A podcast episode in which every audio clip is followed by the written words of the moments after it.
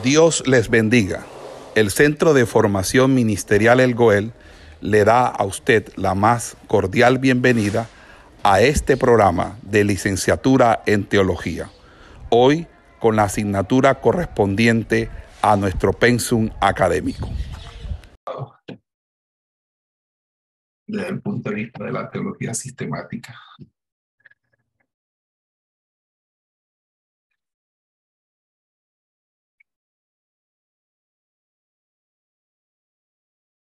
Eh, estamos atendiendo desde varios ángulos.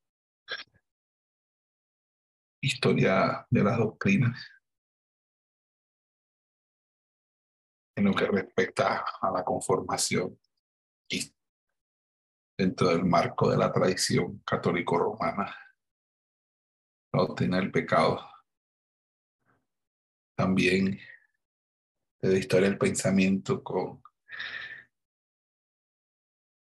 la influencia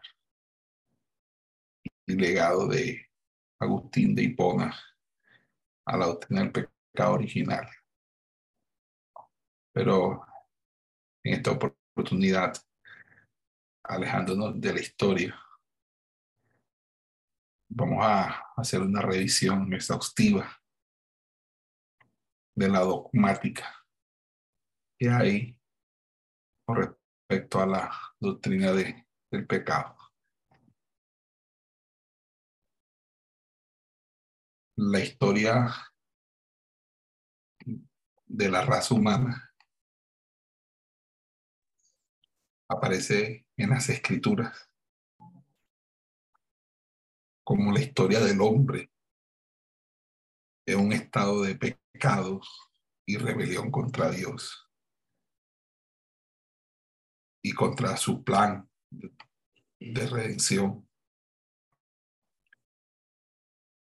que debería conducir o que, o que conduce al hombre de regreso a la comunión perdida con él. La naturaleza del pecado debe entonces considerarse en los términos de la separación del hombre de Dios. Y quisiera iniciar esta exposición como una premisa con la que pretendo definir el pecado. El pecado es no conformarnos a la ley moral de Dios en nuestras acciones, en nuestras actitudes, en nuestros sentimientos o naturaleza. Definir el pecado en relación con Dios y su ley moral nos permite a nosotros incluir no solo las acciones individuales pecaminosas, sino también las actitudes y las intenciones que son antagónicas a lo que Dios demanda y espera del ser humano. Con la entrega del decálogo, la Torá, los mandamientos, se establece claramente las dimensiones del pecado en la naturaleza humana, proscribiendo o advirtiendo aquellas conductas acciones o intenciones que violentan la soberanía de Dios. Así que cuando se dice no codiciéis o no la casa de tu prójimo, ni su esposa, ni su esclavo, ni su esclava, ni su buey, ni su burro, ni nada que le pertenezca. Aquí Dios especifica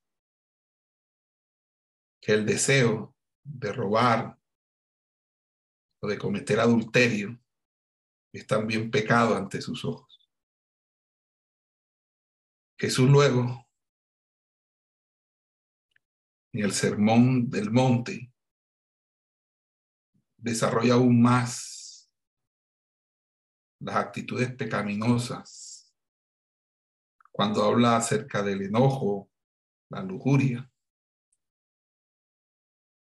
El apóstol Pablo menciona actitudes como los celos, el egoísmo, que son a su entender obras de la carne que se oponen a los deseos del espíritu.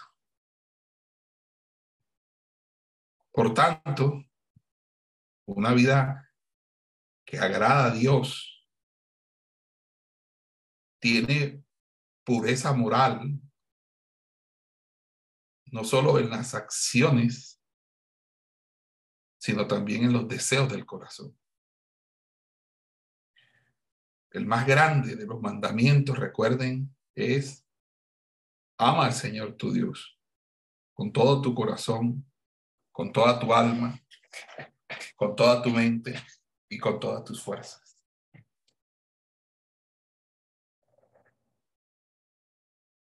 Pero hasta ahí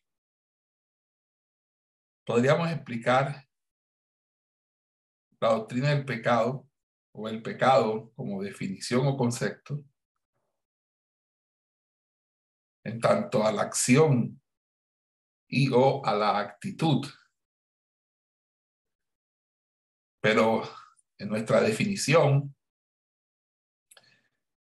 también tuvimos en cuenta de vincular la naturaleza moral, ese carácter nuestro, esa esencia de quienes somos como personas eso también puede ser pecaminoso. Si reconocemos que antes de Cristo o antes que Cristo nos redimiera, no solo cometíamos acciones y, y teníamos actitudes pecaminosas, sino que por naturaleza éramos pecadores. Pablo dice que aún o a pesar que todos éramos pecadores o somos pecadores, Cristo murió por nosotros. En Efesios Pablo dice que éramos por naturaleza objeto de la ira de Dios.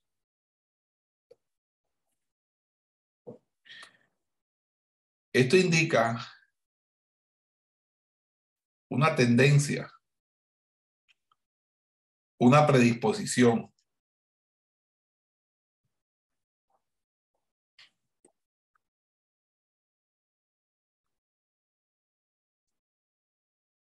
Y aún si el inconverso estuviera sentado en una silla sin hacer nada o durmiendo delante de los ojos de Dios es pecador. todavía tiene una naturaleza de pecado que no se conforma a la ley moral de Dios.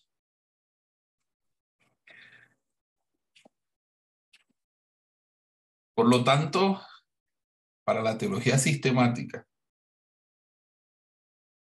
definir el pecado en un concepto o, en, o bajo una definición que cumpla el objetivo de dar claridad a este importante tema a la luz de la escritura ha hecho que se sugieran diferentes definiciones del carácter esencial del pecado.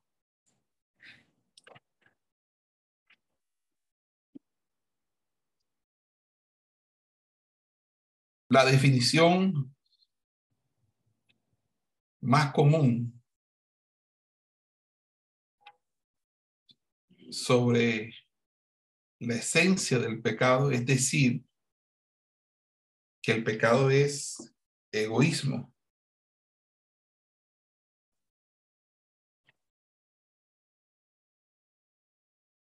Cuando uno lee el texto de Systematic Theology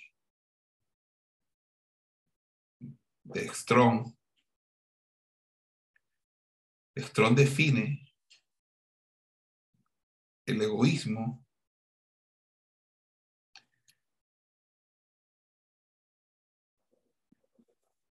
es una manera muy específica que es diferente del sentido ordinario del término. Cuando se usa para hablar solo de interés propio, a expensas de otra persona. Strong lo que dice en su texto de Systematic Theology es que el egoísmo es la elección del yo como el fin supremo, lo cual constituye la antítesis del amor supremo a Dios. Es ante todo elección de preferir el yo en vez de a Dios convertir el yo en el objeto de nuestro afecto y el fin supremo de todo nuestro ser. Strong, en su texto, define el egoísmo en relación con Dios y como lo opuesto amar a Dios y como lo opuesto amar al prójimo.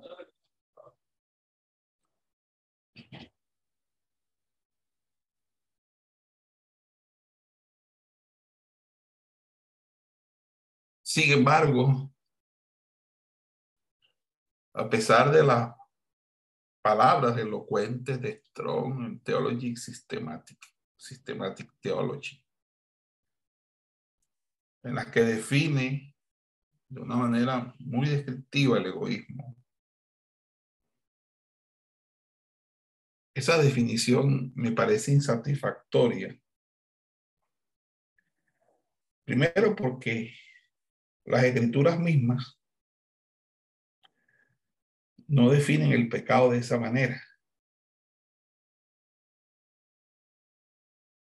Segundo,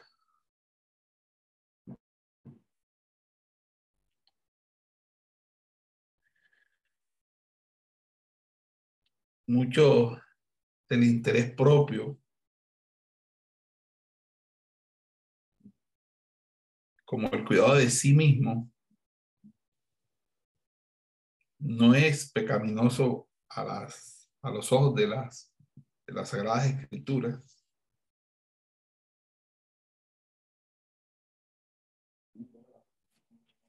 Porque aún el mismo Jesús en Mateo 6 dice que acumulemos para nosotros mismos tesoros en el cielo.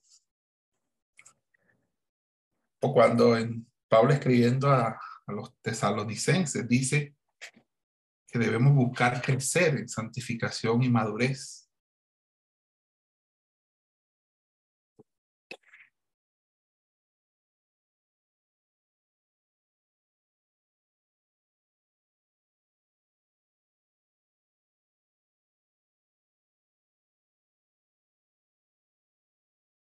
Por lo tanto,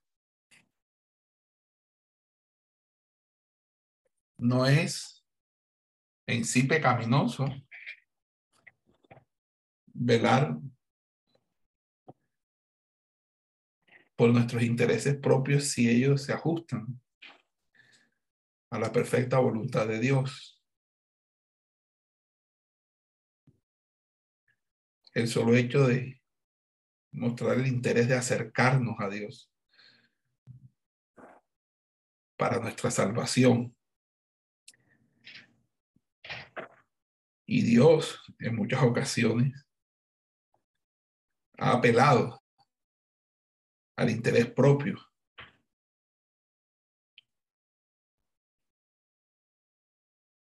Como cuando a Israel le decía que se convirtiese de su conducta perversa. De lo contrario, iba a morir. Y algunas personas atendían esta voz y se humillaban y se arrepentían.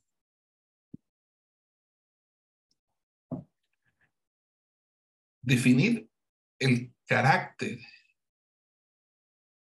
esencial del pecado como egoísmo, llevaría a muchas personas a pensar que deben abandonar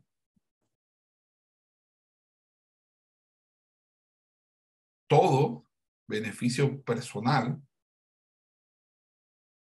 y eso es realmente contrario a las escrituras.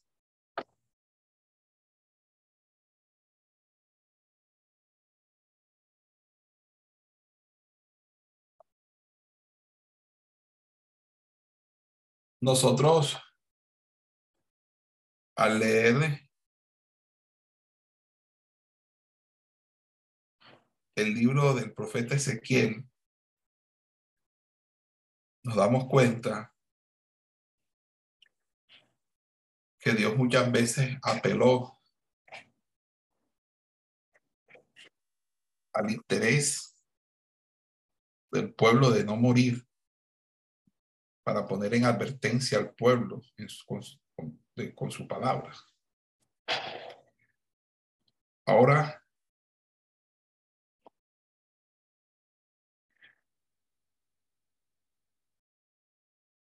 cuando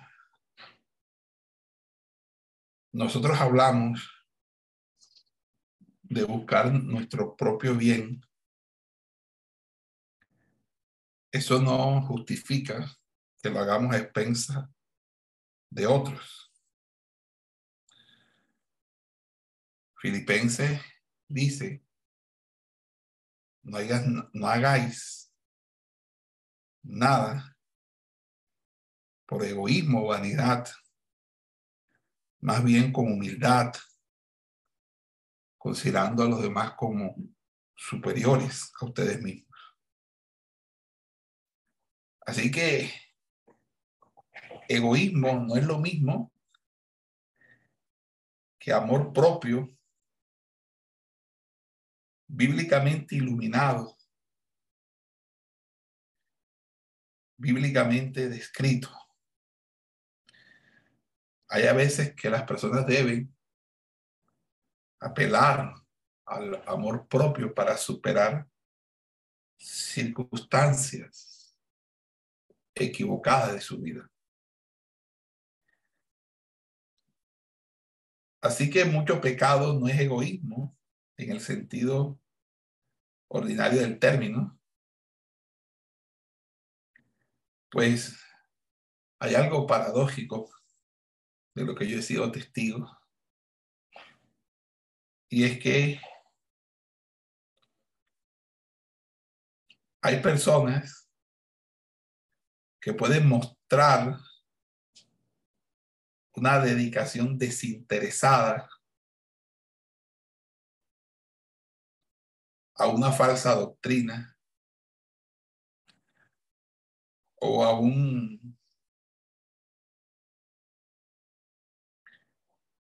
a una educación humanista o inclusive a metas políticas que son contrarias a las escrituras. Y sin embargo, esto no sería egoísmo en el sentido ordinario de la palabra.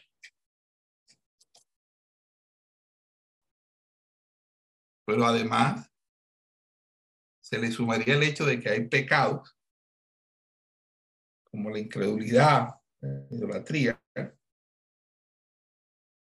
que no son frutos del egoísmo, pero igualmente son pecados graves.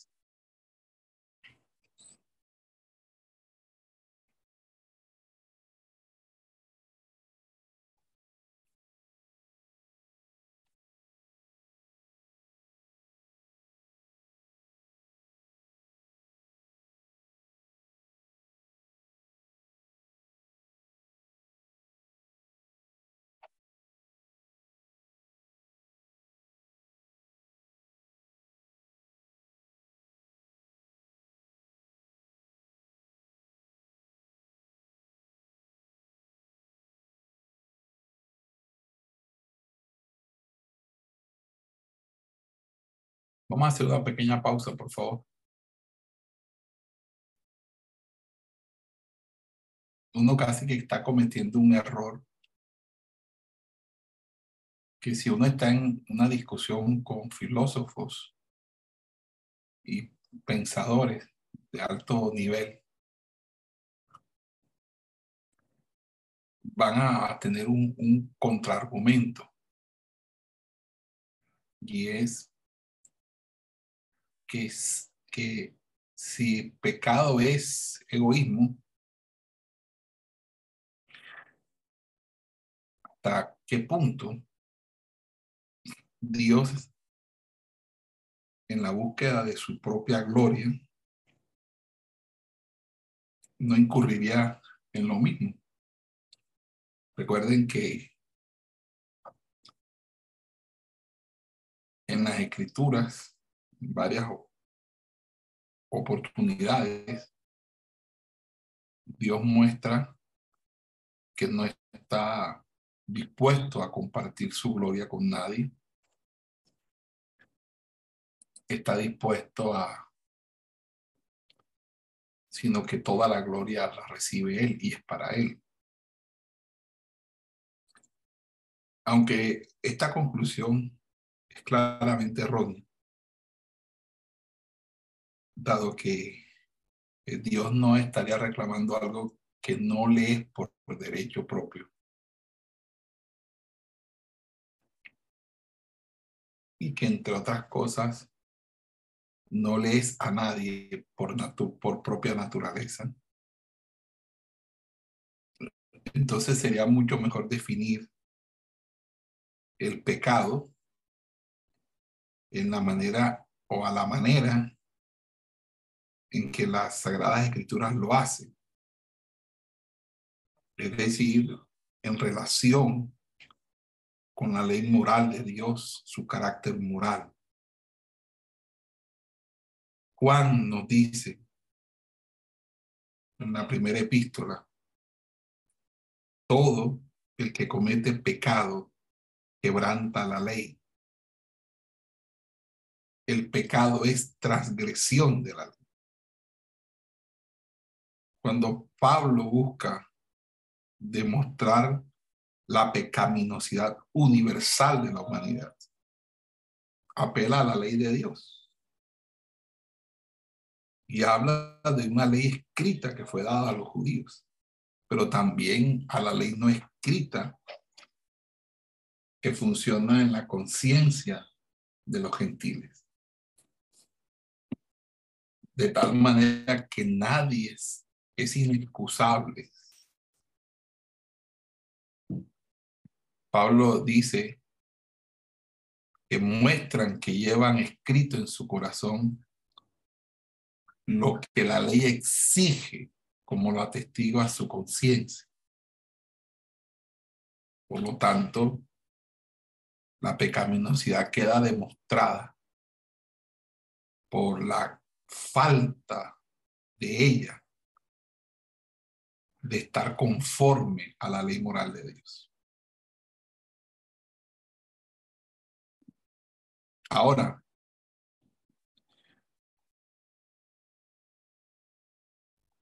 si nosotros sostenemos una defensa del pecado en esos términos, lo primero que nos vamos a dar cuenta, y que obviamente lo sabemos por experiencia, es que el pecado es perjudicial para nuestra vida, que nos trae dolor y consecuencias destructivas para nosotros y para todos los que son afectados por el pecado. Entonces, si definimos el pecado como la falta de conformidad con la ley moral de Dios, es decir, que el pecado es algo más que doloroso y destructivo, que es también malo en el sentido más profundo de la palabra. Entonces, en un universo creado por Dios, no debería existir el pecado.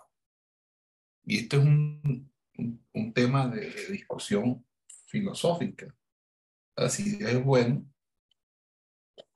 y él creó todo porque hay, hay mal, porque existe el mal, el problema del origen, la existencia del, del mal, que nos remite obviamente al origen del pecado. Porque el pecado está en directa oposición a todo lo que es bueno, en el carácter de Dios.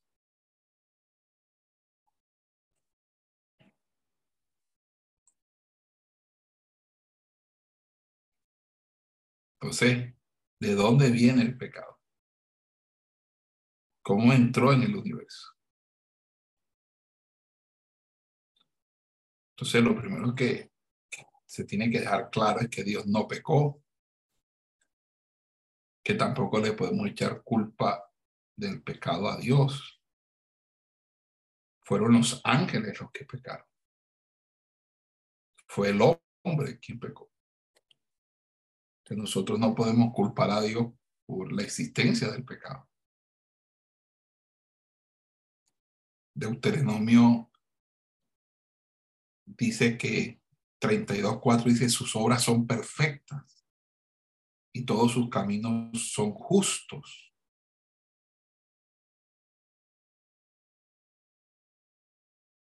Abraham en algún momento dijo que el juez de toda la tierra no hará justicia. En el debate que se tiene entre los amigos de, de Job llegó un cuarto, un, un cuarto, un cuarto tercero, un, cuarta, un cuarto personaje llamado Eliú, que dice que es inconcebible que Dios haga lo malo, que el Todopoderoso cometa injusticia, el mismo Santiago dice, porque Dios no puede ser tentado por el mal, ni tampoco tienta él a nadie.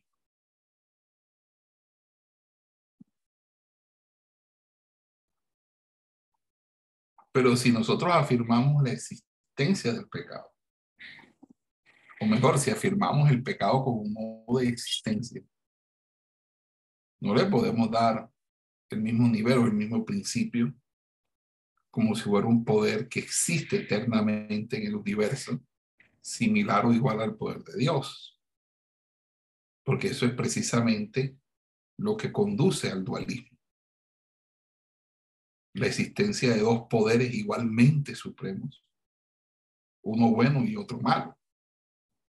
Tampoco podemos pensar que el pecado sorprendió a Dios, ni que es un reto, ni que supera su omnipotencia o su providencia, no.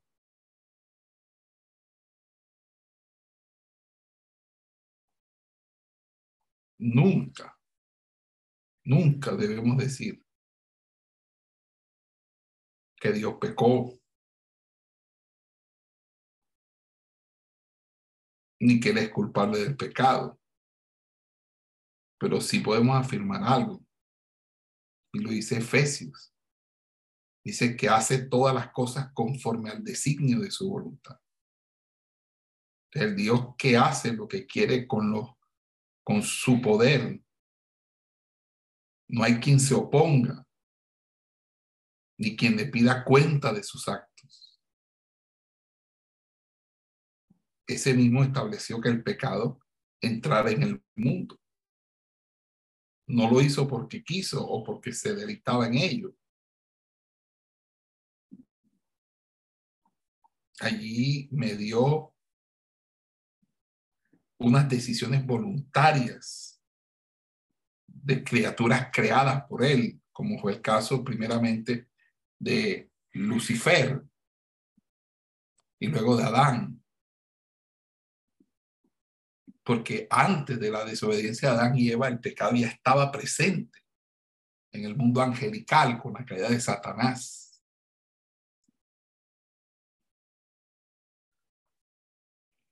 Pero, con, pero, luego, pero, y luego, el primer pecado fue el de Adán y Eva en el huerto del Edén. Recuerde, e, ellos comieron del fruto del árbol del conocimiento del bien y del mal.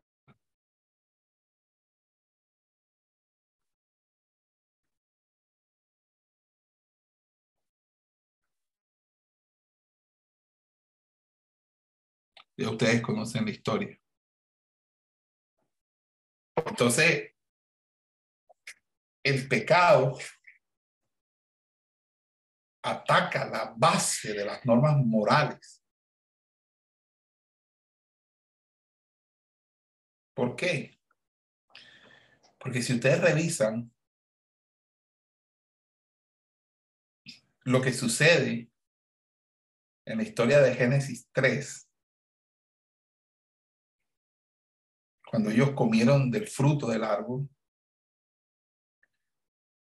lo primero que uno observa es que el pecado ataca la base del conocimiento. Porque quiere dar una respuesta diferente a una pregunta fundamental, que es verdad.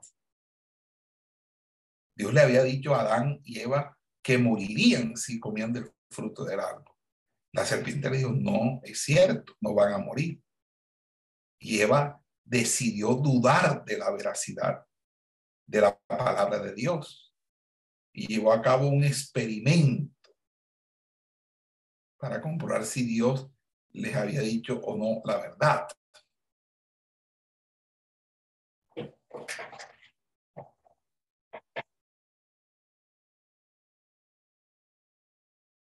Lo segundo es que el, el, pecado ataca la base de las normas morales, porque también da una respuesta distinta a la pregunta ¿qué es lo bueno? Dios había dicho que era moralmente correcto para Adán y Eva no comer del fruto del árbol. Pero la, la serpiente sugirió que estaría bien el comer y que al hacerlo Adán y Eva llegarían a ser como Dios. Entonces Eva confió en su propia evaluación de lo que era recto de lo que sería bueno para ella. Dice la Biblia que, que eh, vio que el fruto del árbol era bueno para comer y que tenía buen aspecto y era deseable para adquirir sabiduría, así que tomó de su fruto y comió. es así textualmente dice el, eh, Génesis 3.6.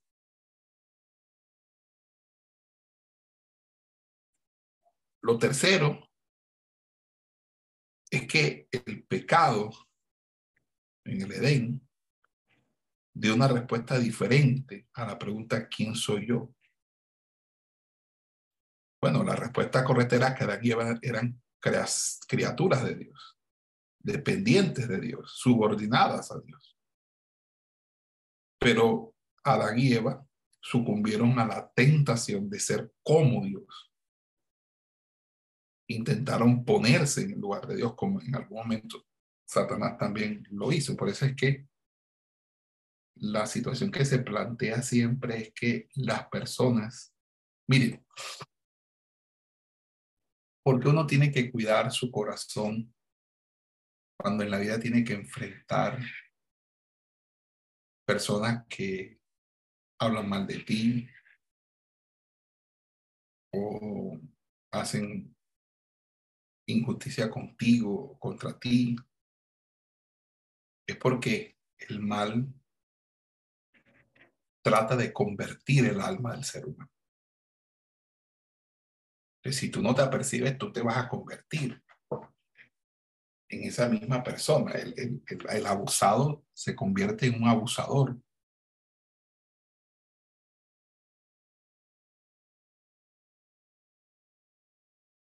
Entonces, ahí es donde nosotros tenemos que ubicarnos.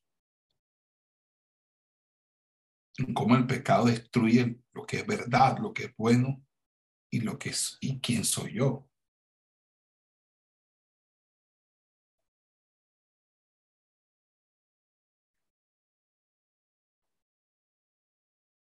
Ahora, aquí me parece que es importante insistir en la veracidad histórica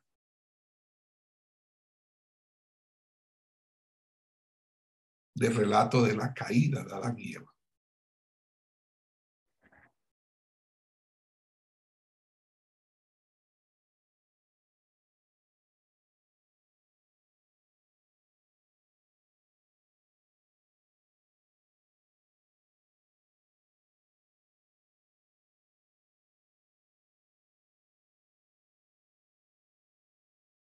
Una veracidad histórica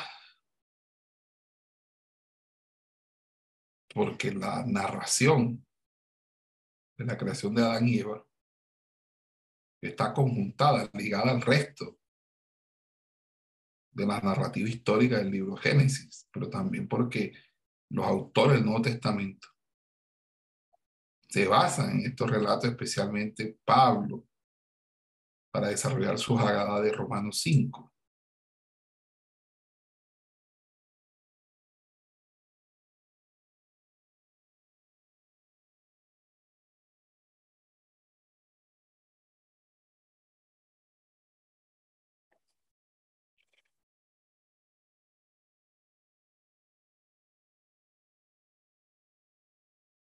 La serpiente no es un mito.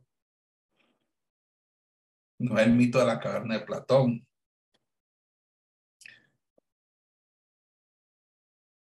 Ni tampoco es una leyenda fantástica.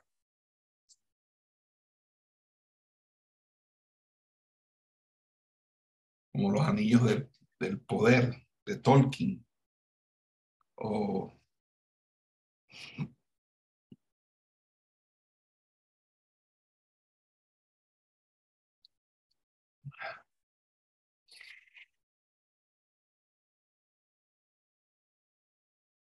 o esta mitología nueva que, que está saliendo de la, cinematografía de nuestro tiempo.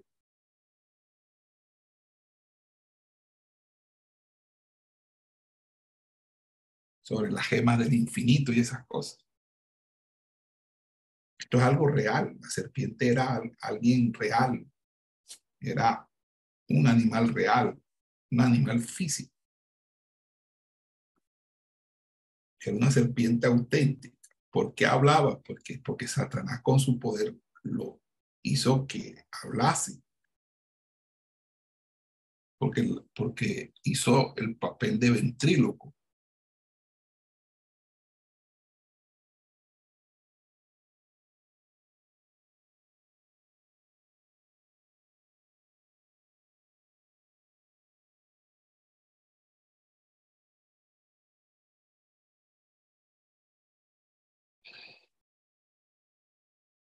Ahora, esto nos lleva a otro tema.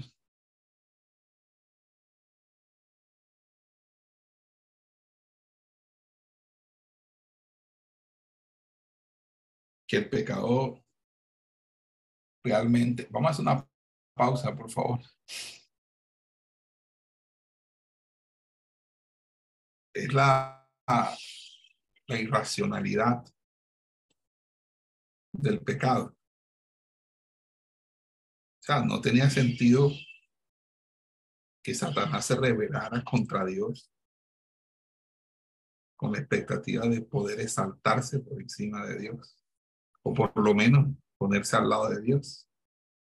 Tampoco tenía sentido que Adán y Eva pensaran que podía ganar desobedeciendo las palabras de quien los creó. O sea, fueron necios. Y si ustedes se dan cuenta, el pecado es, es necedad.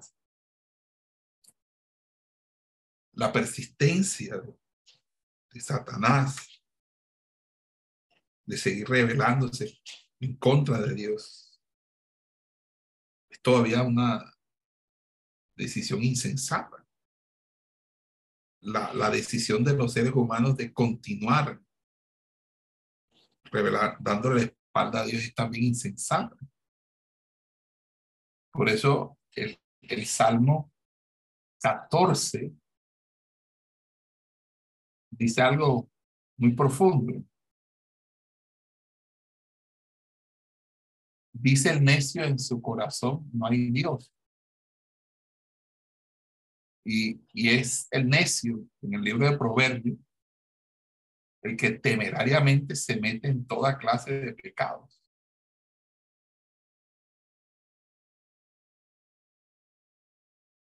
Y aunque las personas a veces se convencen a, sí mismas de que tienen buenas razones para pecar, cuando se examina a la fría luz de la verdad en el día del juicio, se verá que en cada caso el pecado nunca tuvo sentido.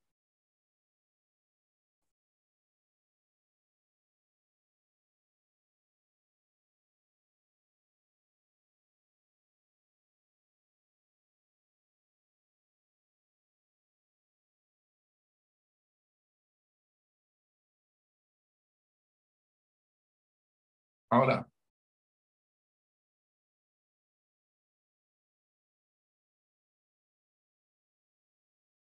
¿qué sucede en, cuanto a la teología sistemática?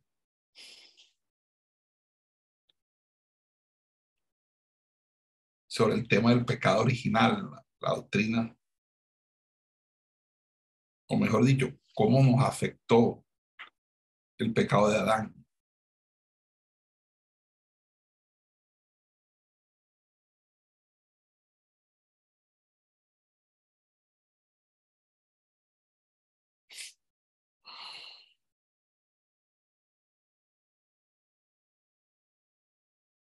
Aquí es donde la,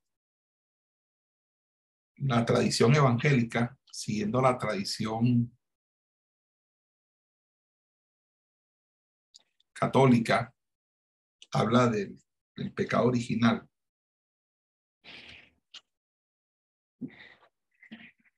Los menos católicos, desde punto de vista, no hablan de pecado original, prefieren hablar de, del pecado heredado.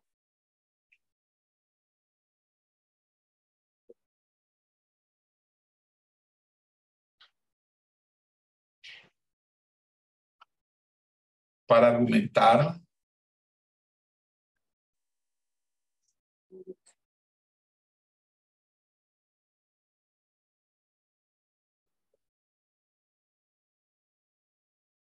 Una pausa, por favor.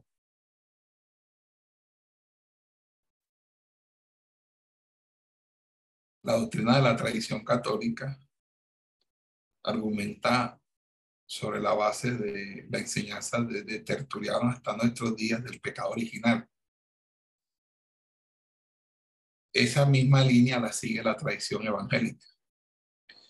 Hay una variante dentro de la misma tradición evangélica que no llama eh, el pecado pecado original, sino que usan más bien la frase pecado heredado.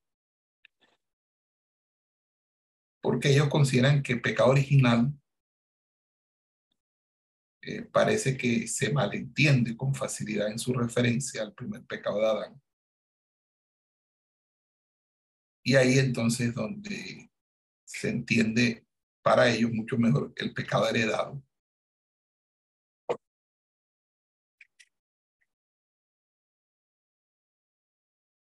pero esto tiene unas tiene unas connotaciones y es que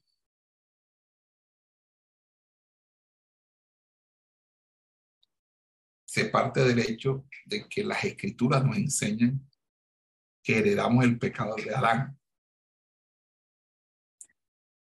Entonces, permítanme y explico, que ya nosotros el tema de, pecado original lo estamos viendo.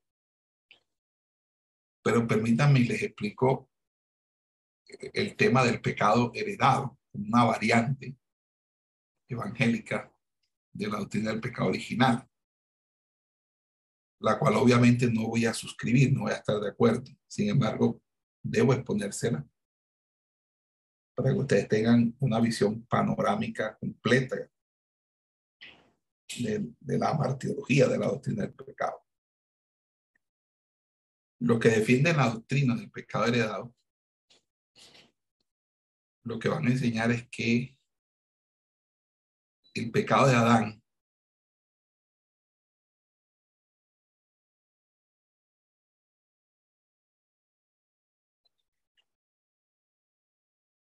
fue heredado en dos, en dos formas, en dos maneras. Primero, eh, heredamos la culpa, porque somos declarados culpables a causa del pecado de Adán.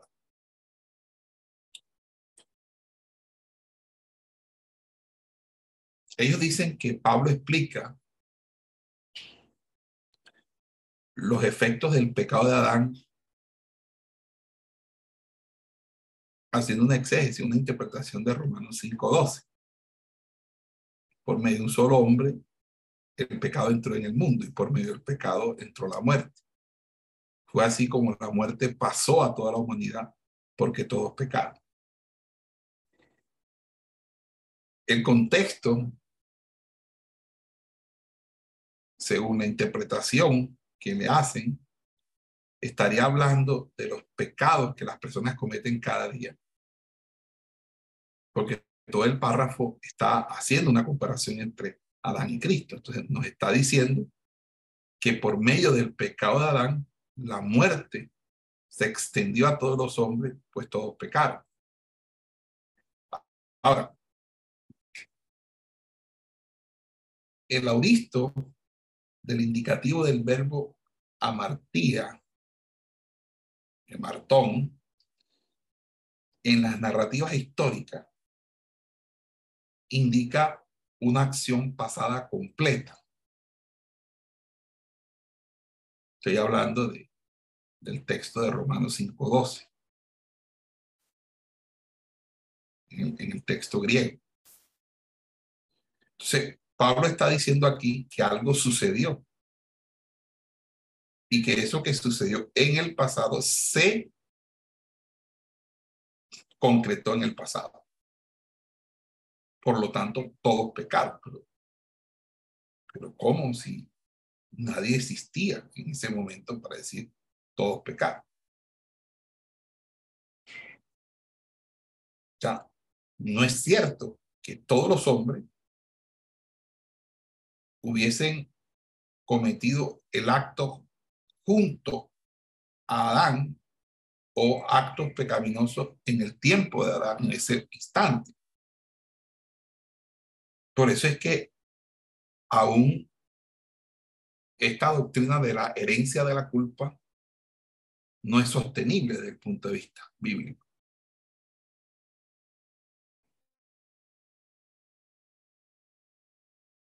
Lo sostenible desde el punto de vista bíblico es que hayamos sido incorporados, incorpus.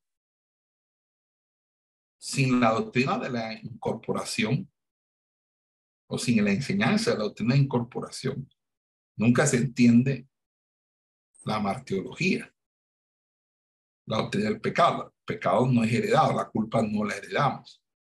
Fuimos vinculadas a ella por ser parte de un cuerpo con Adán.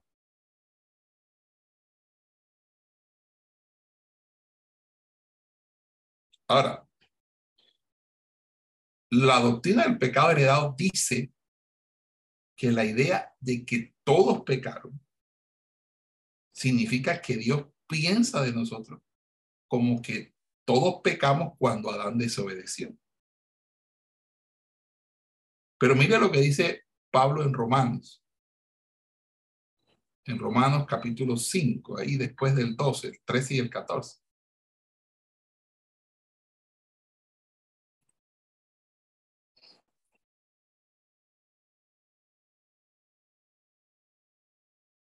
Dice, antes de promulgarse la ley, ya existía el pecado en el mundo. Es, cierto que el pecado no se toma en cuenta cuando no hay ley. Sin embargo, desde Adán hasta Moisés, la muerte reinó, incluso sobre los que no pecaron, quebrantando mandato, como lo hizo Adán, quien es figura de aquel que había de venir. O sea que Pablo nos está diciendo aquí que desde el tiempo de Adán al tiempo de Moisés, las personas no tenían la ley escrita de Dios. Sus pecados no fueron tomados en cuenta como infracciones de la ley, sin embargo murieron. Entonces, el hecho de que murieran es una prueba de que Dios los consideró culpables en base del pecado de Adán. Hasta ahí podemos estar nosotros de acuerdo, pero de qué manera ellos fueron eh, vinculados a esa culpabilidad. Entonces, no, herencia, heredado. ¿Por qué? de una manera u otra, eso respetaría la base concreta del pecado original y eso haría que realmente esta doctrina no se diferencie de la doctrina del pecado original. Aún en la interpretación que ellos hacen en los versículos subsiguientes, versículos 18 y 19, dice, así como una sola transgresión causó la condenación de todos, también un solo acto de justicia produjo la justificación que da vida a todos. Porque así como por la desobediencia de uno solo, de uno solo, muchos fueron constituidos pecadores, también por la obediencia de uno solo, de uno solo, muchos serán constituidos justos. Entonces, fíjense cómo la misma escritura está en contra o por lo menos no afirma alguna, alguna eugenesia, alguna, alguna herencia. Porque Pablo está diciendo aquí explícitamente que por medio de la transgresión de un solo hombre, muchos fueron constituidos. Cacismi, que es también un auristo de indicativo, que habla de una acción pasada completa cuando Adán pecó, Dios consideró pecadores a todos los descendientes de Adán, aunque nosotros todavía no existíamos.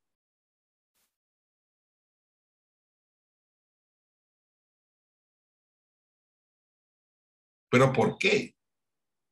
Yo creo que la respuesta está en el libro de Hebreos.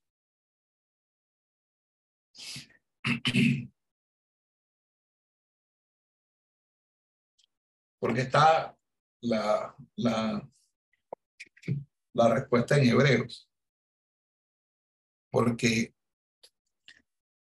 hay una situación en el libro de Hebreos, capítulo 7. No sé si podemos ir todos a Hebreos 7.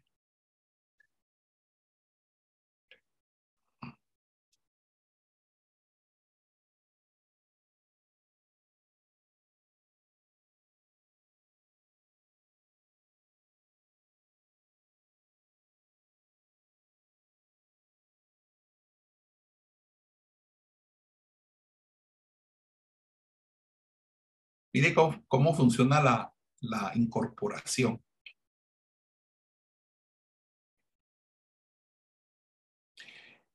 En el capítulo 7 de Hebreos se está hablando del sacerdocio de Melquisedec. Obviamente el autor de Hebreos quiere mostrarnos que ese contemporáneo de Abraham, que fue un rey cananeo de Salem y sacerdote de Dios, del cual eh, recibió diezmo de Abraham y, y, que por esa y que y que además bendijo a Abraham. El, el, el autor de Hebreo considera a Melquisedec como tipo de Jesucristo, que es sacerdote y rey. Por eso el sacerdocio de Cristo es según el orden de Melquisedec lo cual significa que Cristo existía antes de Abraham, de Leví y de los sacerdotes levíticos. Y que sin padre y sin madre, eso no significa que Melquisedec no tuviera, en sentido literal, padre ni familia, ni que fuera ángel o que fuera una teofanía de Cristo, sino sencillamente que las escrituras no registran su genealogía ni dicen nada acerca del comienzo y del fin de su existencia. Entonces, en ese punto, se, se traza la metáfora, se, se traza la comparación para hablar del, del sacerdocio eterno de Cristo, que no tiene principio y no tiene fin. Por eso dice cuyo sacerdocio no terminará jamás. Pero lo que me llama poderosamente la atención es la incorporación de Leví en Abraham.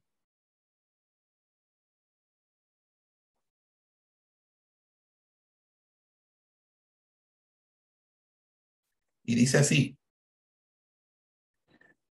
verso 4, considera pues cuán grande era este a quien aún Abraham, el patriarca, dio diezmo del botín.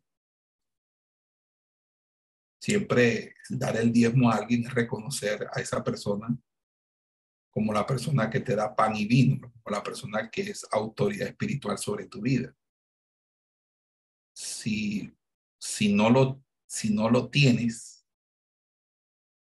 no reconoces una autoridad espiritual en tu vida, no, no, no está bien. Entonces, ciertamente los que de entre los hijos de Leví reciben el sacerdocio, tienen mandamiento de tomar del pueblo los diezmos según la ley, es decir, de sus hermanos, aunque estos también hayan salido de los lomos de Abraham. Pero aquel cuya genealogía no es contada dentro de, de entre ellos, a no pertenece a Israel. Tomó de Abraham los diezmos y bendijo al que tenía las promesas. Y sin discusión alguna, el menor es bendecido por el mayor. Está diciendo, Melquisedec era mayor que Abraham. Y aquí ciertamente reciben los diezmos hombres mortales, pero allí uno de quien se da testimonio de que vive. Y por decirlo así, ojo, en Abraham pagó el diezmo también Leví, que recibe los diezmos. Porque aún estaba en los lomos de su padre cuando Melquisedec le salió al encuentro. Significa que hay unos efectos propios de la incorporación. Leví está incorporado a Abraham. Y por esa razón, lo que hizo Abraham. Se predica de Leví.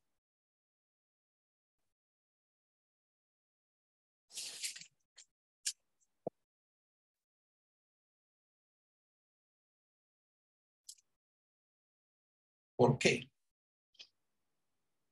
Porque él estaba en los lomos.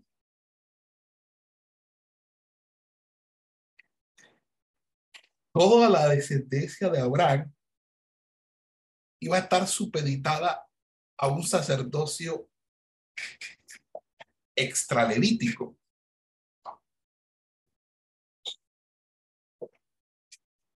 La doctrina del sacerdocio universal de los creyentes, la doctrina de, de que somos sacerdotes. ¿Y acaso Israel en el milenio no nos va a honrar a nosotros como cuerpo de Cristo.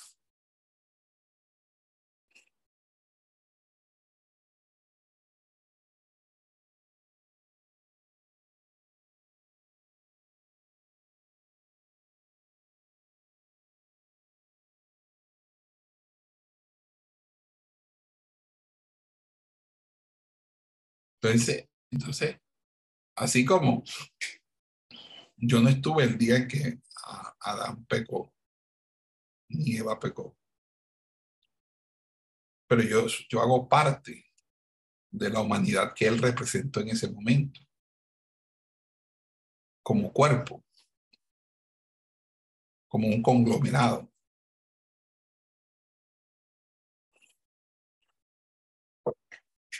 Entonces hay, un, hay una representación. Adán es una representación de la humanidad. De hecho, Adán es humanidad, es hombre.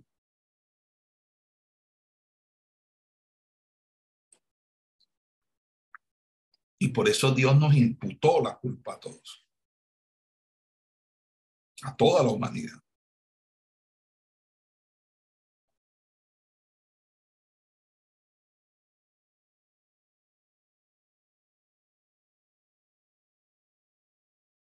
Entonces, el autor o los autores que promueven la doctrina del pecado heredado,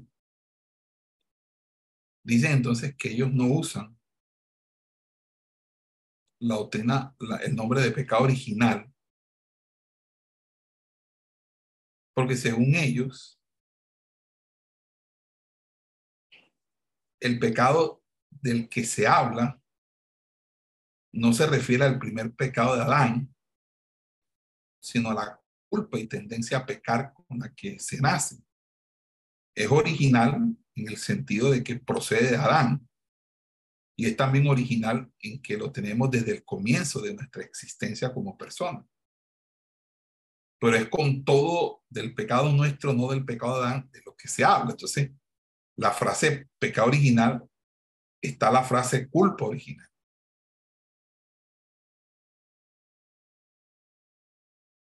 Entonces, el pecado heredado es que heredamos la culpa de Adán.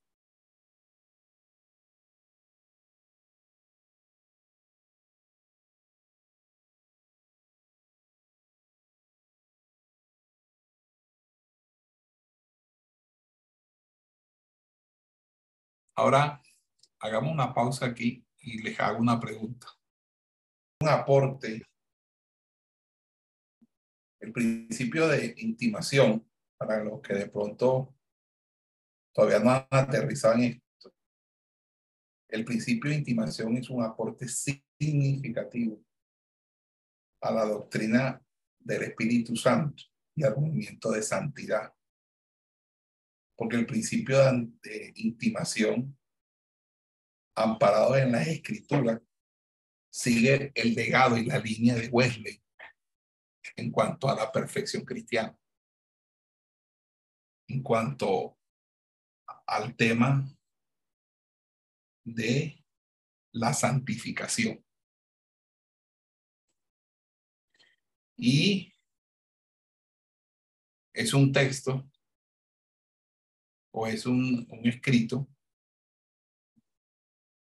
que también bebe de, de las de las fuentes de todo el movimiento de santidad y pentecostal posterior a Wesley, en especial los escritos de Tozer, Spark, de Wilkerson. Es decir, hay un ADN y una genealogía de esa enseñanza que hunde sus raíces en las escrituras y en los hombres de Dios que cada 100 años han aparecido para aportar a la teología, a la doctrina, estos tipos de textos. Principio de intimación en futuro será un texto que estará en la misma línea de perfección cristiana de Juan Wesley, que fue escrito en el siglo XVIII, como el texto de Baxter, como los textos de, de, de, los, de todos los puritanos, los textos puritanos. Aquí, a diferencia de, de las otras instituciones y de, los, de las personas que están en el ámbito en el ámbito de la predicación y la enseñanza.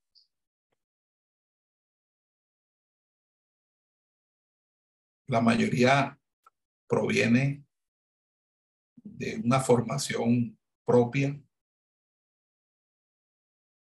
de una formación heredada de la tradición, de lo que ellos mismos han hallado, encontrado. Eso sí, con la pura misericordia del Señor.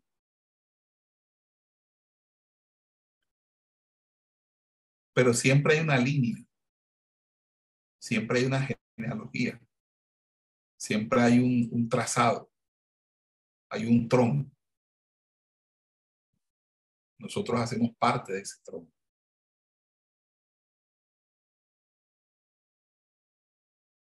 nos conectamos con ese trono. Por eso nuestra distancia doctrinal, ética, con muchas vertientes, muchos personajes. Porque una enseñanza que viene y surge desde la escritura, un respeto y una admiración completa y total a las escrituras. Nosotros no somos agustinianos, ni tomistas, ni dominicos, ni calvinistas, ni luteranos, ni wesleyanos. Nosotros somos biblistas. Nuestro criterio es la Biblia. Estamos estudiando temas que son expuestos por otros autores que contradicen muchas de nuestras enseñanzas, o casi todas nuestras enseñanzas. Y la estamos observando con el ánimo de que ustedes presenten defensa. Pero una obra de estas, una enseñanza de estas, como la de Spark, Tosser, Ravenhill, Wilkerson, Horton, Jeffreys, Brennan, toda esta literatura que en algún momento les, les, les he puesto, Baxter, les he puesto a leer.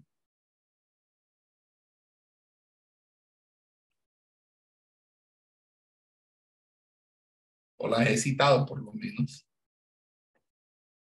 da cuenta que uno ha seguido un depósito, el depósito de la fe, como Timoteo a, a Pablo. Misión Timoteo es eso, es seguir ese depósito de la fe que se nos encomendó.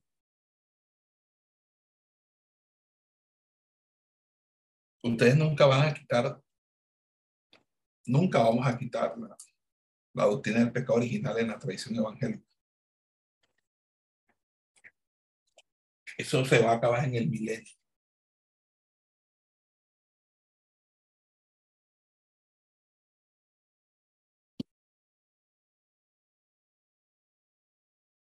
No, nadie le va a quitar a los católicos la Virgen María. Eso se acaba en el milenio.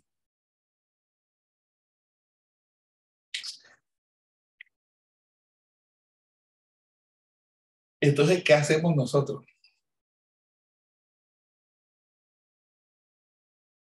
Si no nos estamos preparando para la fama, la aceptación el reconocimiento público.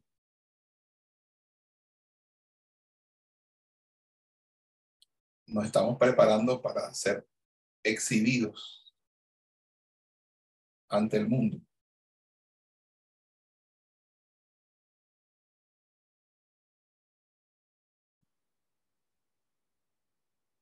Nos estamos preparando para ser los últimos de una raza, de una generación.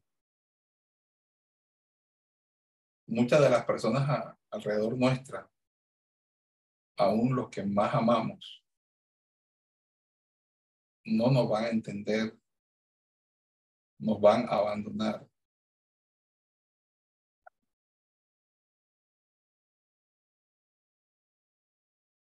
Pero ¿qué hacemos frente a eso? ¿Os agradamos a ellos? ¿Claudicamos? ¿Nos convertimos a ellos?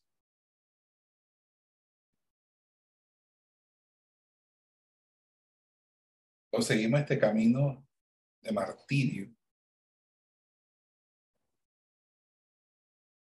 Nos dirigimos hacia el cadalso, hacia la calavera, hacia el Gólgota.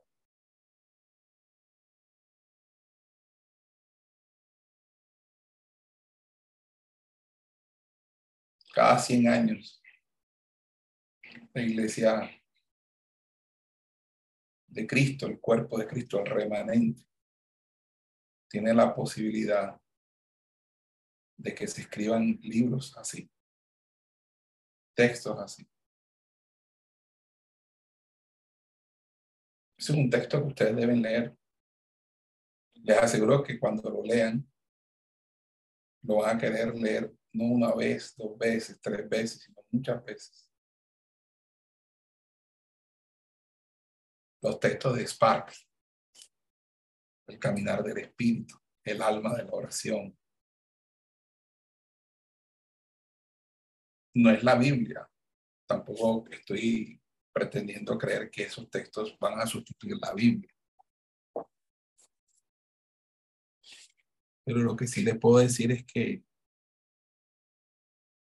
siempre los hombres de Dios tendrán cosas que enseñarnos a nosotros de Dios, porque ellos están llenos de Dios. Nadie da lo que no tiene.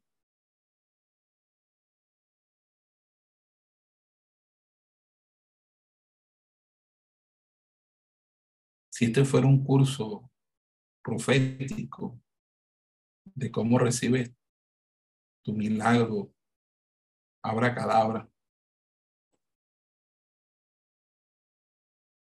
la valoración que se tuviera del curso y aún el punto de equilibrio económico de, de sostenibilidad para este estudio, para esta institución fuera muy favorable. Habría una plusvalía.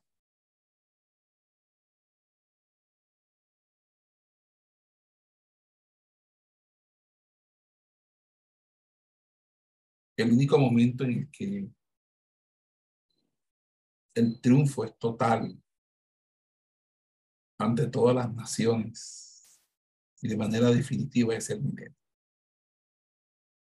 Y luego Gog y Magog. Mientras tanto, seguimos siendo abortivos, menospreciados, vilipendiados,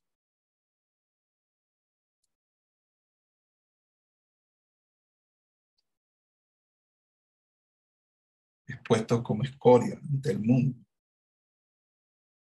aborrecidos.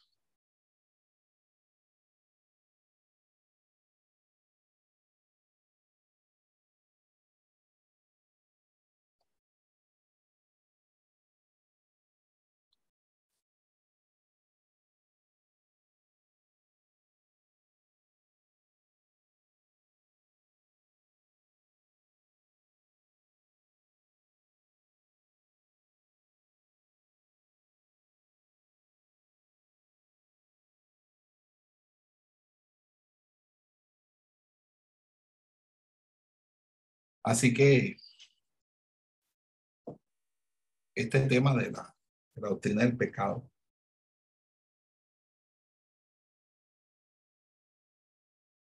no se desgasten creyendo que la tradición les va a permitir cambiar la tradición. Lo que hay que hacer es formar gente,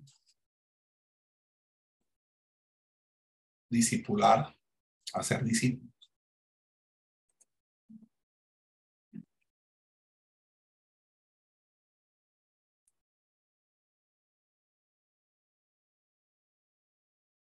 Nosotros estamos desarrollando un discipulado. Yo he pedido a todos los pastores que lo hagan y lo, y lo entreguen a la iglesia. Y ahora que la mayoría de pastores han, se han introducido en ese discipulado, estoy desarrollando los lunes en las noches un segundo nivel de discipulado.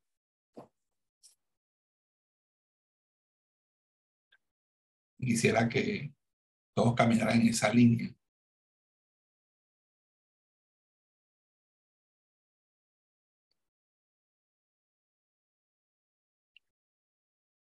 Retomando el tema, el, segundo punto es la corrupción heredada.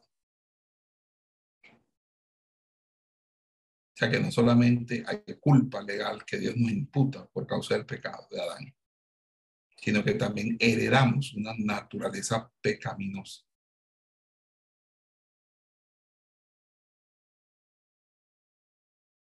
Y esa naturaleza pecaminosa heredada es llamada a veces el pecado original. Y a veces se la llama con más precisión contaminación original.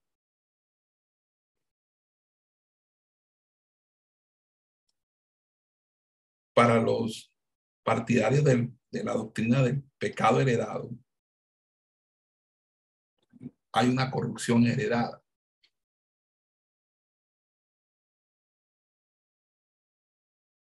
Su base es el Salmo 51. Yo sé que en pecado fui concebido, o yo sé que soy malo de nacimiento. Pecador me concibió mi madre.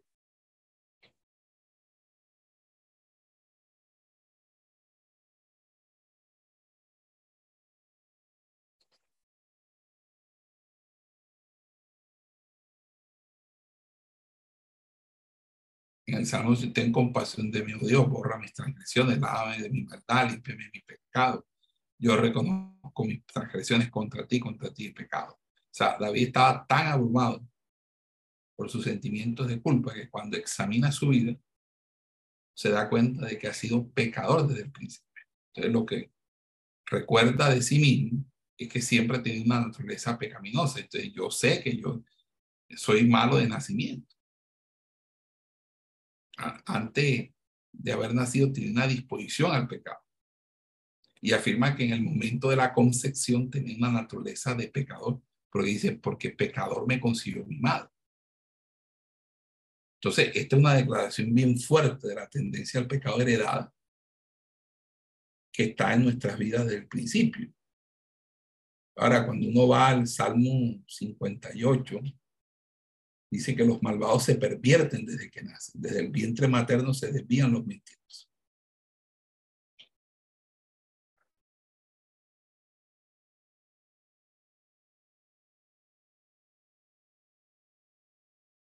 Entonces, Pablo va a decir que éramos por naturaleza hijos de ira o objetos de la ira de Dios.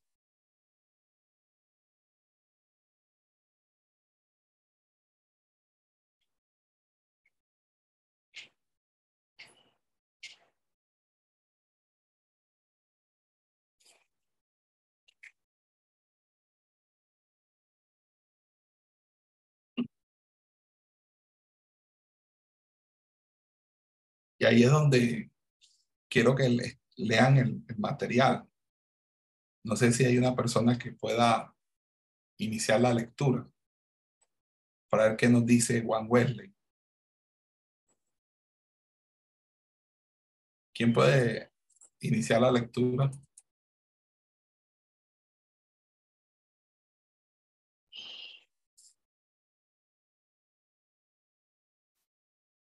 La lectura, la santificación como perfección cristiana en Juan Wesley. Implicaciones pastorales, Alberto Fernando Roldán, Argentina.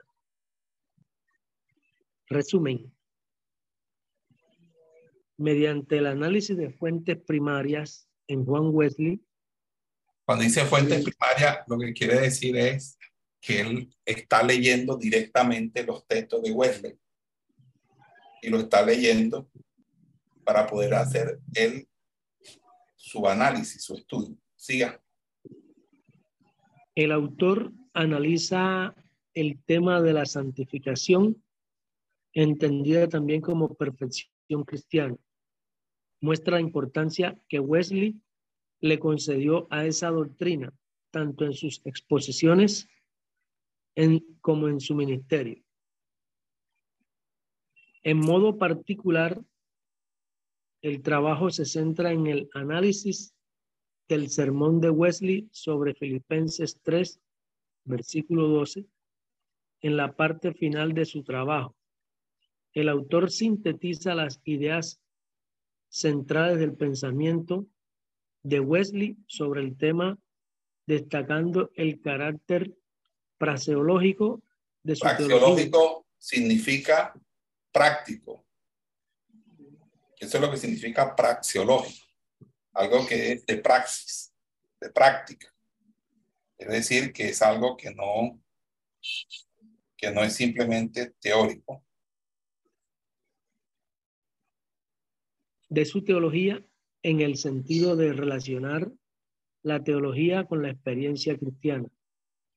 El artículo termina con una reflexión sobre las implicaciones y los desafíos que la santificación tiene hoy para la pastoral, especialmente de vertiente metodista o wesleyana. Siga leyendo. Palabras claves. Santificación. Introducción. Una de las notas distintivas del movimiento wesleyano, encarnado especialmente en su principal figura.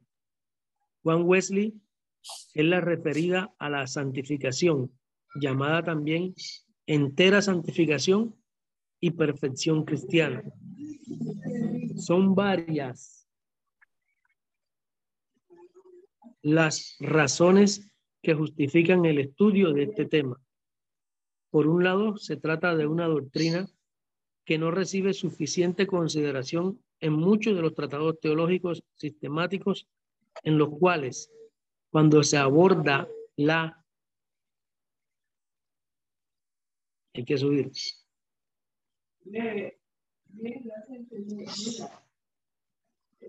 cuando se aborda la hay que subir el texto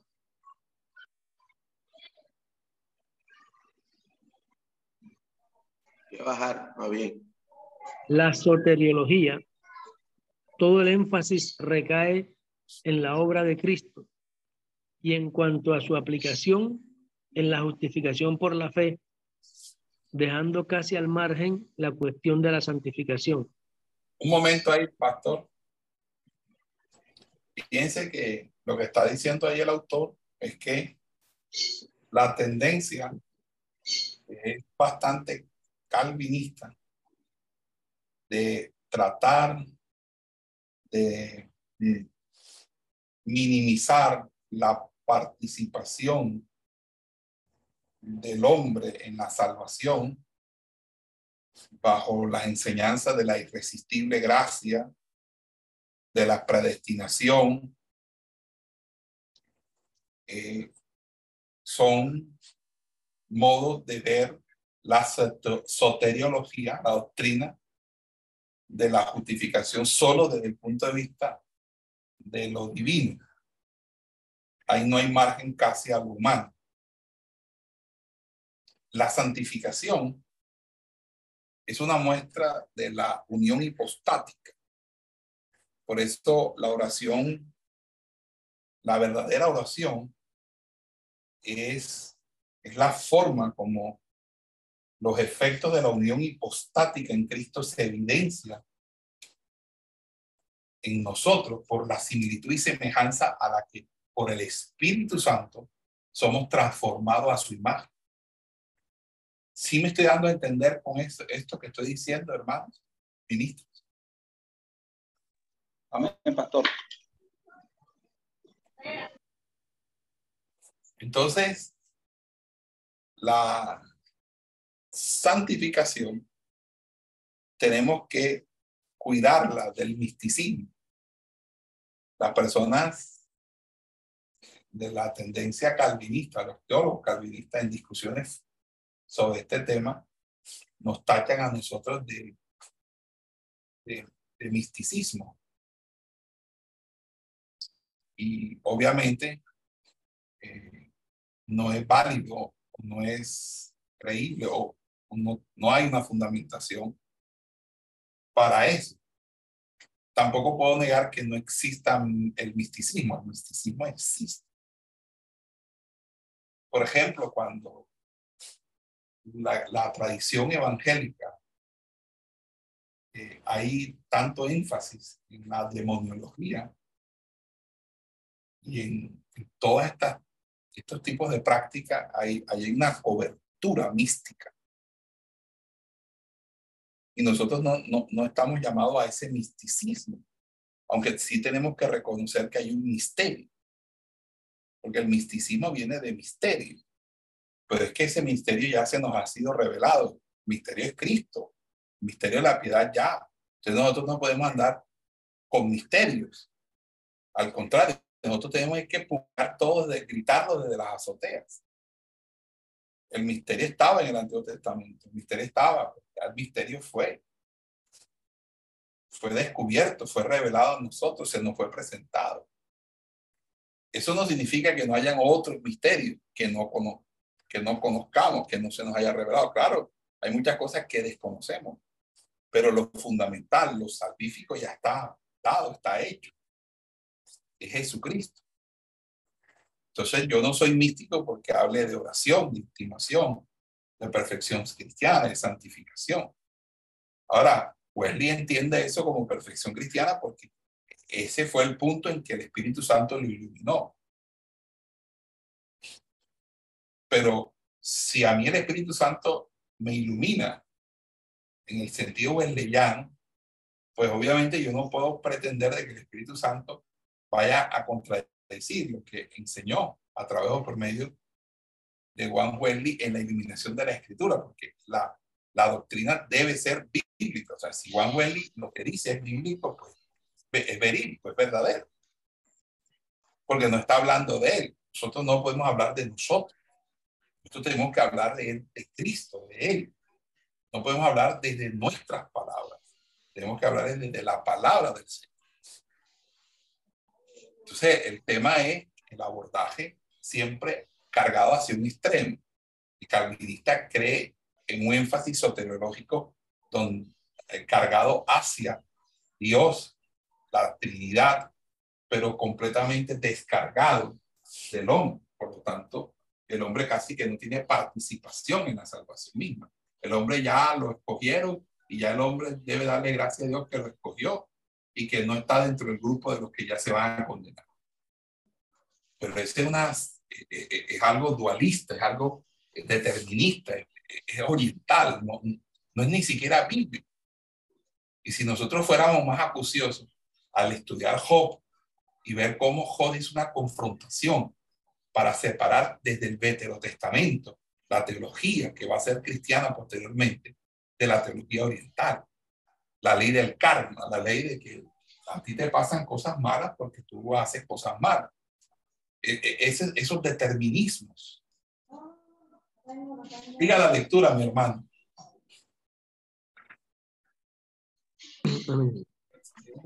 Por otro lado, la santificación siempre ha ejercido una extraña fascinación en las iglesias evangélicas en general. Aunque no siempre se la haya definido de manera sistemática y comprensiva en cuanto a sus vastos alcances. En algunos ámbitos de renovación carismática se han instalado ciertas formas de santificación que podrían denominarse extremas o impracticables, ya que no son producto de sólidos trabajos exegéticos y sus exigencias hacen depender la santidad del puro esfuerzo humano, olvidando la naturaleza pecaminosa del cristiano, quien con notable realismo fuera definido por Lutero como simil justus et peccator. Además, hasta ahí, hasta ahí. ¿Qué entienden por eso?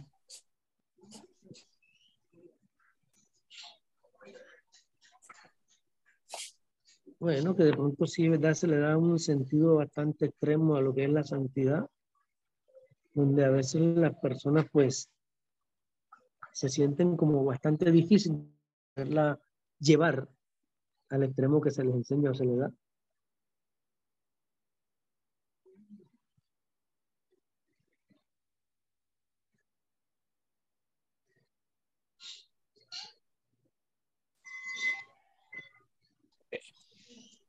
Los demás no dicen nada. Ahí en el, en el texto, eh, ¿qué quiere decir la expresión comprensiva? Eh, con, con H intermedia. Bueno, comprensiva es diferente a comprensiva, porque no es, no es comprender, no es comprender, sino comprender.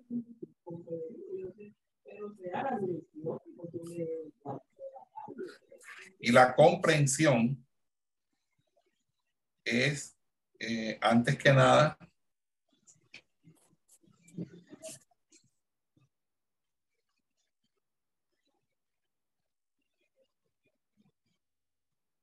bueno, eh, hay una que es con H y otra sin H. Ahí están usando sin H. Ahí, la, la, estoy usando con H. Ok. Ah, bueno. Si es con, si es, si es con H,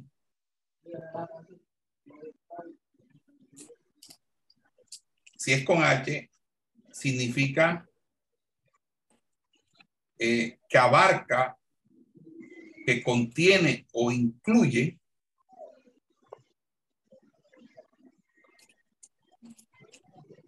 Pero si es sin H, es simplemente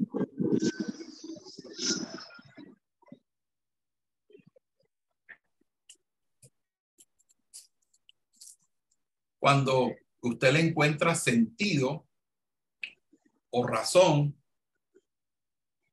eh, a algo o alguien.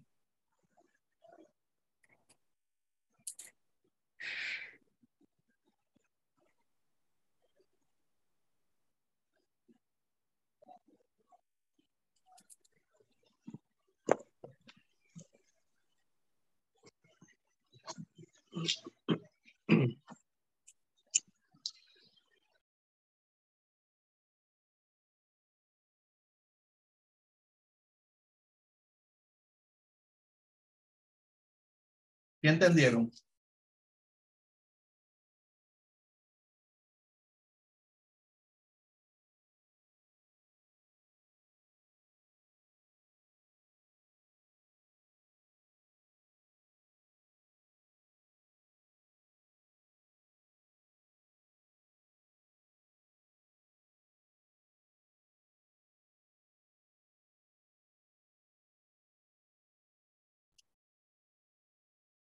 Siga la lectura, hermano, porque los demás no. Pastor, eh, disculpe. Yo, yo, quisiera, yo quisiera hacerle unas preguntas a ustedes con toda sinceridad y franqueza. Pastor, aló. Sí. A mí, me espanta, a mí me espanta el silencio cuando estoy en clase. Pastor, eh, disculpe, no, lo que pasa es que no podía ver el micrófono ahí enseguida.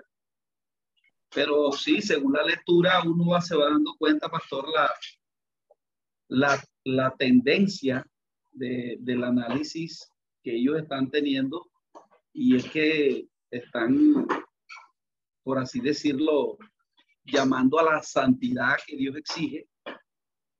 Eh, como ellos van a decir ahí que, que como son requerimientos, ¿verdad?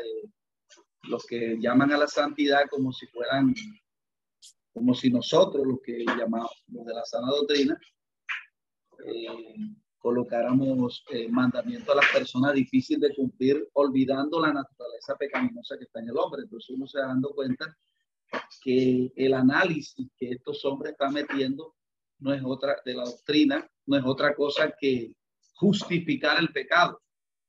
Entonces, eh, ellos eh, enfocan la salvación eh, o, ubican la soteriología eh, entendiendo de que como, como, como una tendencia a que el hombre que es salvo como que pudiera pecar porque esa, esa, esa pecaminosidad viene imbuida en él. Entonces, hasta cierto punto van a terminar diciendo a justificar el pecado a las personas. Eso es lo que es hacia allá y eso es una obra del misterio de la iniquidad con ese, con ese concepto del pecado original.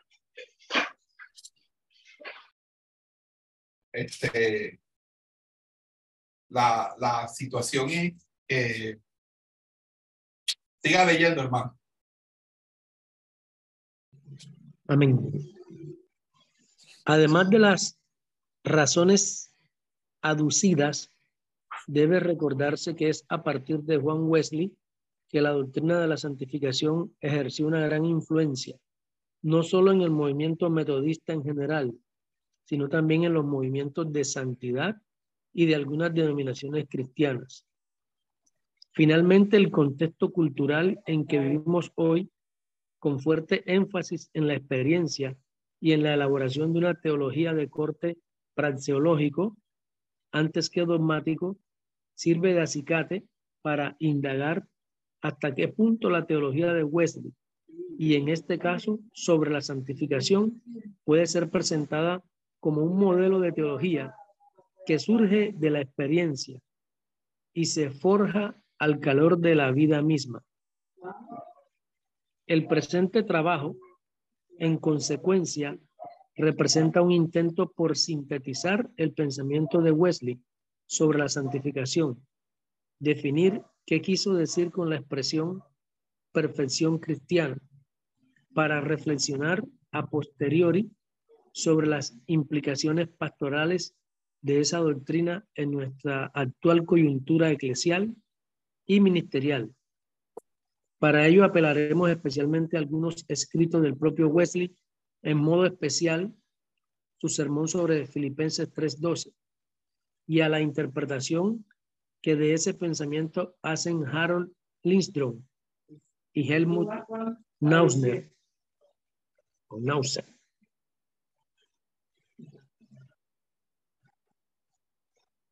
Siga. Para Nausser, el propósito de Wesley se voló, se voló lo de arriba. Ah, porque, ah, ya. La perfección cristiana, un tema recurrente en Wesley. Helmut Nauscher define la perfección cristiana del siguiente modo. La perfección cristiana o el amor santo sigue y depende de la justificación. Es mejor pensada no como un estado definitivo, sino como una relación viviente en la cual Dios continuamente suministra los dones por los cuales los cristianos son capacitados a moverse hacia la meta de la marcha desde la cual ellos han partido. Para Nauser, el propósito de Wesley nunca fue elaborar un detallado sistema de doctrina o de teología. Su énfasis estuvo más bien en la predicación. Eso puede demostrarse en los 53 volúmenes de los estándar sermón y las expository notas de Nuevo Testamento. Que las notas expositivas sobre el Nuevo Testamento y los sermones estándares. Okay, que contienen las notas de Wesley sobre el Nuevo Testamento tanto en los sermones como en las notas. La primaria norma doctrinal es la escritura, desde el principio al fin. Pero siempre la escritura es interpretada por la tradición viva y vital de la fe. Wesley siempre estuvo interesado en la experiencia cristiana más que en elaborados sistemas teológicos que no se relacionaran con la experiencia viva de la fe. La justificación. El micrófono, por favor. La justificación y la santificación en consecuencia. La santificación está más conectada con la experiencia cristiana que con la doctrina cristiana.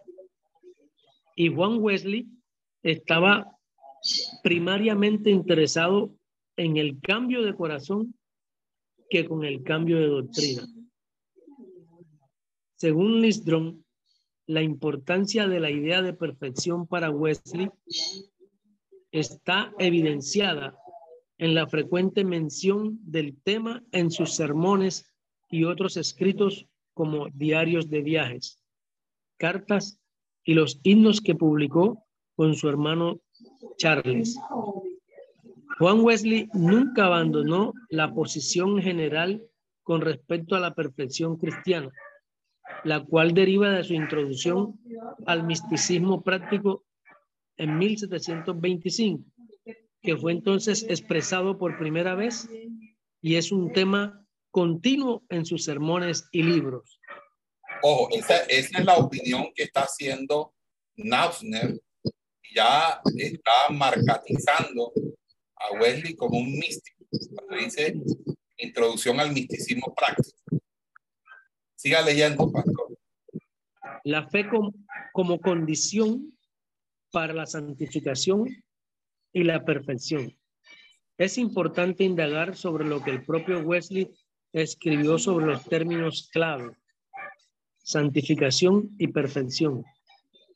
En su sermón, La escritura como medio de salvación, de 1765, Wesley relaciona la justificación con la santificación y dice, al mismo tiempo que somos justificados, si en ese mismo momento comienza la santificación, en el instante en que nosotros nacemos de nuevo, nacemos de arriba.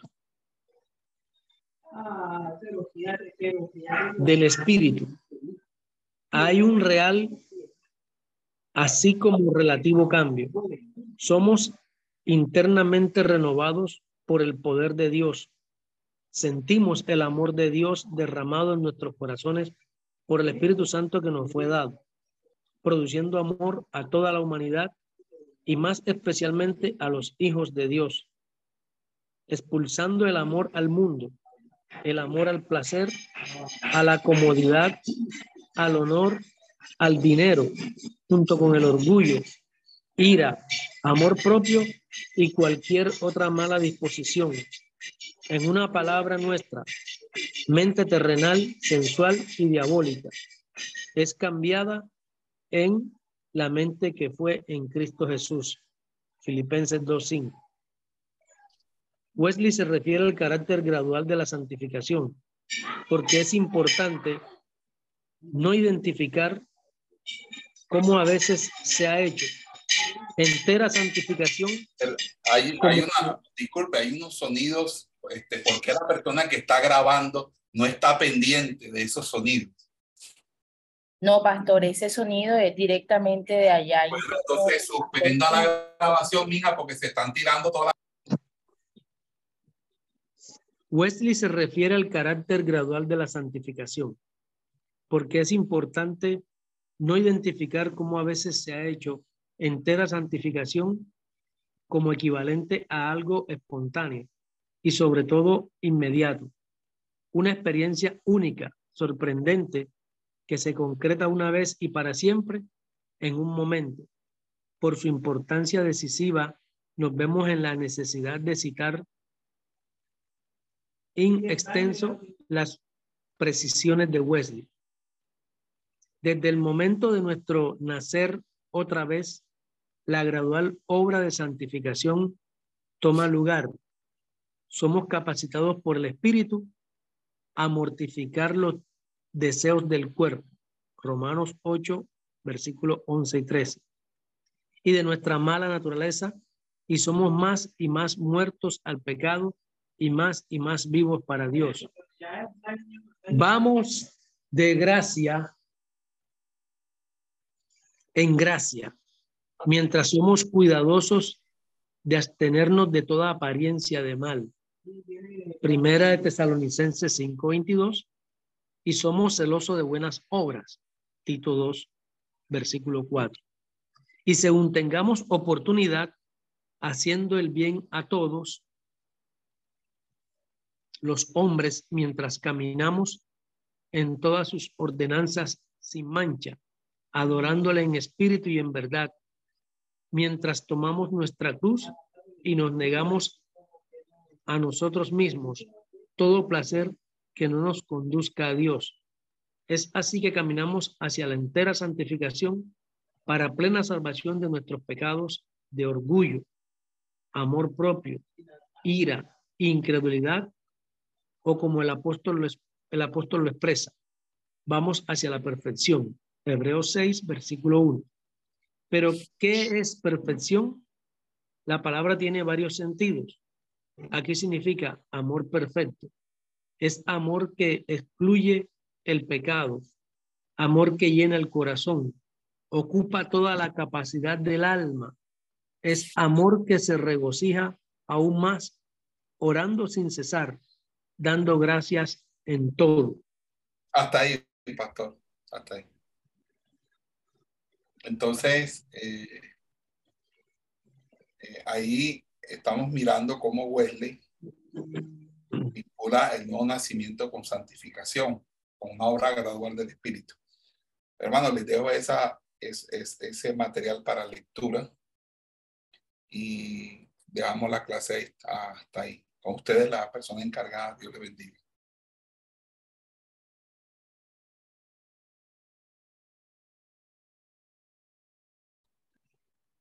Amén. Bendiciones.